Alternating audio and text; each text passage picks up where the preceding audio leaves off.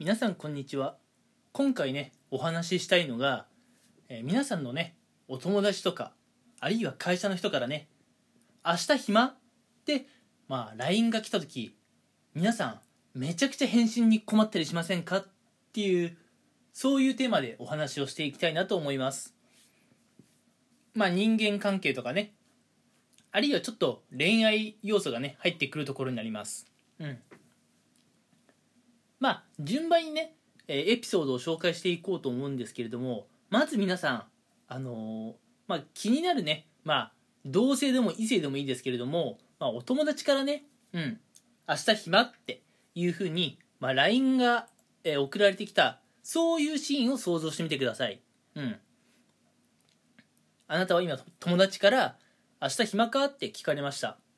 で皆さんね実際明日はまあ予定が空いているという前提で、まあ、実際ひ暇っちゃ暇なんですよ。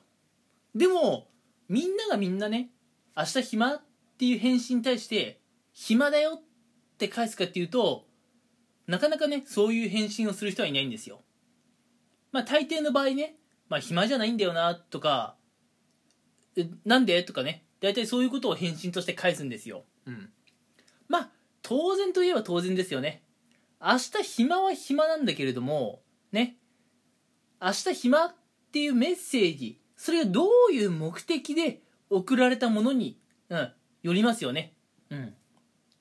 例えば友達から明日暇って来て私たちがね暇だよって返したとしましょう。その際にああよかった。ちょうどいいや。実はさ明日このイベントあるんだけど人手が足んなくて手伝ってくれね。とか。あるいはちょっとね、まあ、恋愛要素を入れて話してみるとまあさほどね気にしていない異性から明日暇かって来て暇だよって返したらじゃあ明日遊び行こうよって突然誘われたと想像してみましょう。大して気にもならない異性とそんな遊び行きたいですか？うん。いや今暇だから時間的余裕はあるんですけどそういう時間の使い方をねしたいわけじゃないですよね。うん。だから絶対ね皆さん、えー周りのお友達から「明日暇?」っていうねそういう LINE メッセージとかもらったりするとまあ大体ねイエスって返さなかったりするんですよね。うん。まあこれ多分みんなねあるあるの話だと思うんですよ。うん。じゃあもう一つねエピソードを紹介していこうかなと思うんですけれども今度はね、えーまあ会社とかお仕事関係の人から「明日暇か?」とメッセージが来たとしましょう。皆さん何て返信しますか？いやし仕事関係の人とね仲が良ければ明日暇ですよってまあすぐ返しちゃうのかもしれないですけれどもまあ多くの方はね、えー明日暇だと言わないんですよ。うん。だってね会社の人から「明日暇か?」って聞かれて「暇です」って答えたらさその先に待ってるのは大体「よしじゃあ、あの会社のメンバーでゴルフに行こうとかね。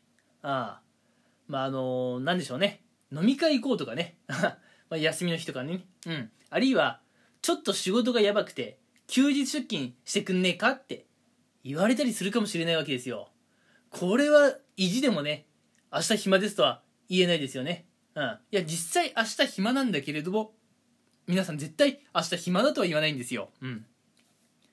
まあなんでね誘われる側からしたらうん。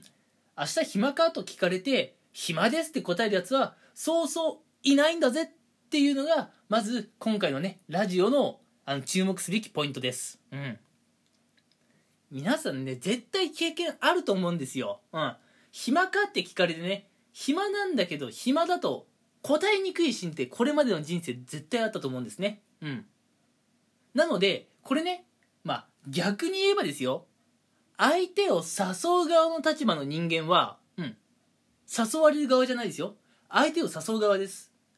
相手を誘う側の立場の人間は、うん、例えば気になるね。まあ女の子を誘いたいとかね。あるいはまあちょっとね、まあ、お仕事関係で頼みにくいことなんだけれどもどうしてもお仕事を頼まなきゃいけなくて、えーまあ、会社のメンバーの方にね LINE を送るような時、うん。まあ、お願いをしてねメッセージを送るような時にね言葉選びっていうのはねかなり慎重にやんなきゃいけないんですよ、うん、例えばちょっと気になるあの子をね、まあ、デートに誘いたい。うん。明日暇かなって送ってみよう。ダメです。ちょっとね会社の仕事の方がやばくて会社のメンバーにね休日出勤してもらわなきゃいけないと。うん。ちょっとあいつにね明日暇かと LINE してみよう。ダメです。そんなことしたら大体ノーって返ってきますからね。うん。いや LINE を受け取る側の立場になってみればそんなのすぐ分かることなんですよ。うん。仮に明日暇だとしても私は暇じゃないって答えます。うん。まず先に要件をお聞かせくださいとなります。うん。なのでね相手を誘う側の立場の人間っていうのはまあお友達と遊びに行くにしても気になる異性をデートに誘うにしてもお仕事にね、まあ、お願いをするにしてもさあのお願いの仕方というかね最初の第一歩はかなり工夫しなきゃいけないんですよね。うん。とまあまあまあまあじゃあ実際どうやって誘うの？どうやってお願いするのっていうところはねかなり難しいところではあったりするんですよね。うん。まあじゃあどうやってこうお誘いをしたりとかねお願いをしたりするのかっていうところでまあ一つね、えー、まあやりやり方というかね、うんまあ、あの攻撃を仕掛ける方法として、まあ、念頭にね置いておいてほしいなと思うのは、うん、私の誘いに乗るメリットを相手に提示してあげることなんですよ。うん、まあ私もねこれあの以前本を読んでいてあの、まあ、知識としてね知り得たことなんで、うん。まあ、あのあまりこうね偉そうに言えることではないんですけれども、うん、例えばですよ。皆さんじゃあ気になる異性をこれからまあデートに誘いたいとしましょう先ほども言いましたが気になる異性を誘う時の NG パターンとしては明日暇って送っちゃうのはまずいわけですよ。相手に絶対警戒されるわけですね。明日暇だったら何なん？とかね。明日暇だけどお前とどっかに行くほど暇ではない。って思われたりするわけですよ。うん。じゃあ例えばねこういう時どうやって誘うかっていうとうん。例えばね、相手の趣味をまず理解しておきましょう。例えば相手は甘いものが好きだと。うん。まあ動物も好きだと。うん、非常にまあ分かりやすい例えですね。うん。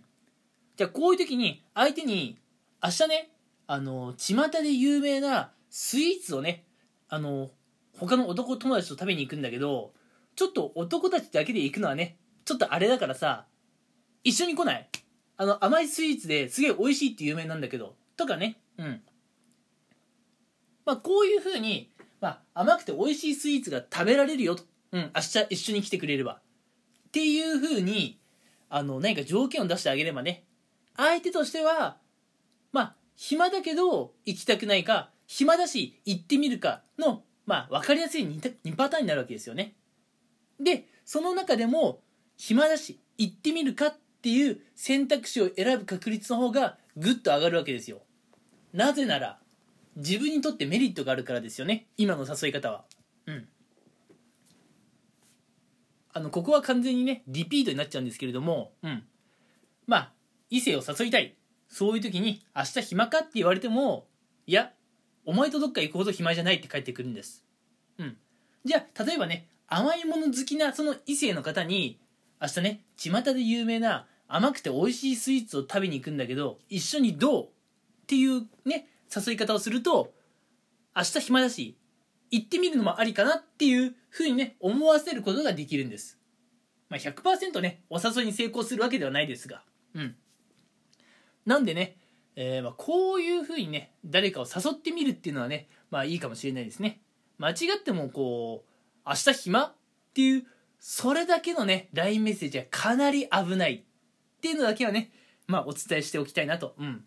まあ私もね、うん、そんなあのテクニシャンな人間ではないので、あまり偉そうに言えることではないんですけれどね。うん。ただ、私がね、最近知った知識をぜひ皆さんにもね、まあ、共有しておきたいなと思って今回はこういう収録をしています。うん。まあ、今回はね、まあ、最終的に、まあ、どうやったらデートに行けるかっていうね、話になっちゃいましたが、こういうのってね、まあ、応用聞かせればね、全然、あのー、まあ、お仕事関係の人にでもね、適用できると思うんですよ。今のテクニックって。うん。明日と仕事帰りにねうん。あのうまいラーメン屋でも行こうと思うんだけど一緒にどうよって言ったらまあ仕事も手伝ってくれるしまあおごることにはなるかもしれませんが、まあ、ラーメンを食べに行くってこともできるかもしれない。これは、まあ、あのわざわざね休日出勤してくれる、まあ、会社のメンバーにとっても、まあ、あのメリットがあったりするような誘い方ですよね。うん、というわけで、まああの結構ね長々とお話ししてしまいましたがこのラジオ今回何を伝えたかったかっていうと、まあ、相手のね誘い方には工夫が必要で、うんまあ、その工夫の方法としては相手にとってね私の提案に乗ることはメリットがあるんですよって思わせることが大事だっていうことです。うん。まあ何度も何度も言ってますが、明日暇かって言われて、暇だよって返すやつはそうそういないんです。みんな大体警戒するんです。なので、明日時間があって俺に付き合ってくれたら、あなたにはこういうメリットがあるんだけど、どうっていう、こういう趣旨の誘い方をすると、お誘いにね、乗ってくれる確率がぐっと上がるので、えー、皆さんもね、もしよければ、この方法を、えー、ぜひね、日常生活で使ってみてほしいなと思います。うん。てなことでね、えー、まあ今回はね、だいぶおしゃべりになってしまって、長々とお話ししてしまったんですが、まあこの辺でね、うん。まあ、今日もね、終わろうかなと思います。はい。それではね、なかなか、えー、長いラジオでしたが、最後まで聞いてくれてありがとうございました。えまた今後もね、こういうような、え情報も発信していこうと思うので、え聞いていただけたら嬉しいです。それでは、えまた次回もね、聞いてください。最後までご清聴ありがとうございました。